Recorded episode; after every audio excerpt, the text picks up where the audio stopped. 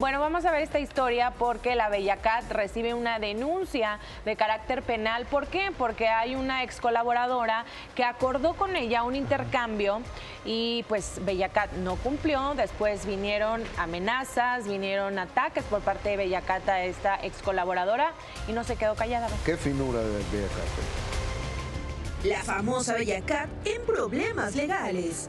Sin temor a denunciarla, Betzel Chávez, quien se especializa en colocar extensiones de cabello, aseguró que la cantante le debe dinero. A pesar de jactarse como una reconocida compositora, se niega a cumplir con lo que a ella le corresponde. Ella solicitó este, múltiples servicios de extensiones de cabello y también de maquillaje. A cambio serían una, bueno, serían a cuenta de unas menciones, porque el intercambio no era al 100%, era a cuenta de también era de diseño de imagen, no solamente para ella, sino también para las modelos que iban a salir en, los videos. Eh, empezamos a tener eh, como que ciertos roces, ya que no, no, cumplió con los acuerdos que habíamos estipulado eh, y tampoco quiso pagar el total de lo que eran mis servicios que fueron durante ese año y tres meses. ¿A cuánto ascendería esta cantidad? De inicio fueron 100 mil pesos del primer servicio. Al percatarse de su evasiva, Betzel acudió a instancias legales. El día de ayer asistió a la fiscalía para realizar su denuncia de manera formal. Esta denuncia es penal y consiste en denunciar las amenazas eh, de atentar contra mi integridad, contra mi persona, contra mi familia, contra mis bienes, mi honor, mi dignidad, incluso también en contra de mi de mi negocio. Ellos ya están realizando los, los acuerdos y las estrategias legales para poder practicar todas las diligencias perdón, que resulten pertinentes, idóneas y lícitas también. Hubieron amenazas personal, eh, personalmente de ella. Existe otra colega extensionista también que presentó la misma situación entonces, pues esto fue muy molesto para, para Hilda alias Bellacat y tuvo el acercamiento mediante sus redes sociales personales, en donde ya fueron amenazas muy directas, en donde eh, me dice que va a silenciarme, que va, que va a dañar mi reputación, que va a levantar falsos para, para, contra mí, contra mi negocio. Y también este, me recalca que va a poner mantas en donde antes yo vivía, porque debido a toda esta situación tuve que, moverme de urgencia del domicilio. Este, entonces me comenta que, iba a poner mantas con mi nombre, mi dirección, este, difamándome para que me diera vergüenza y para que toda esta situación no saliera a la luz. Llegará hasta las últimas consecuencias. Su vida corre peligro.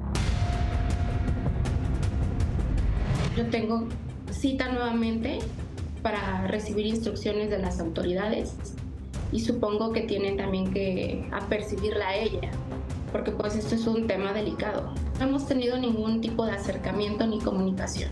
Solicito eh, evidentemente que me pague porque es lo justo.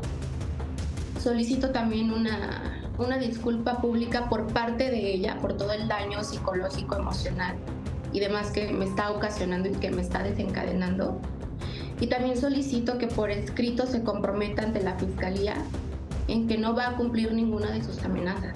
Me tiene muy atemorizada. Digo, no es para menos. Soy madre, soy, soy hija. Y la amenaza no es nada más contra mí, también contra mi familia.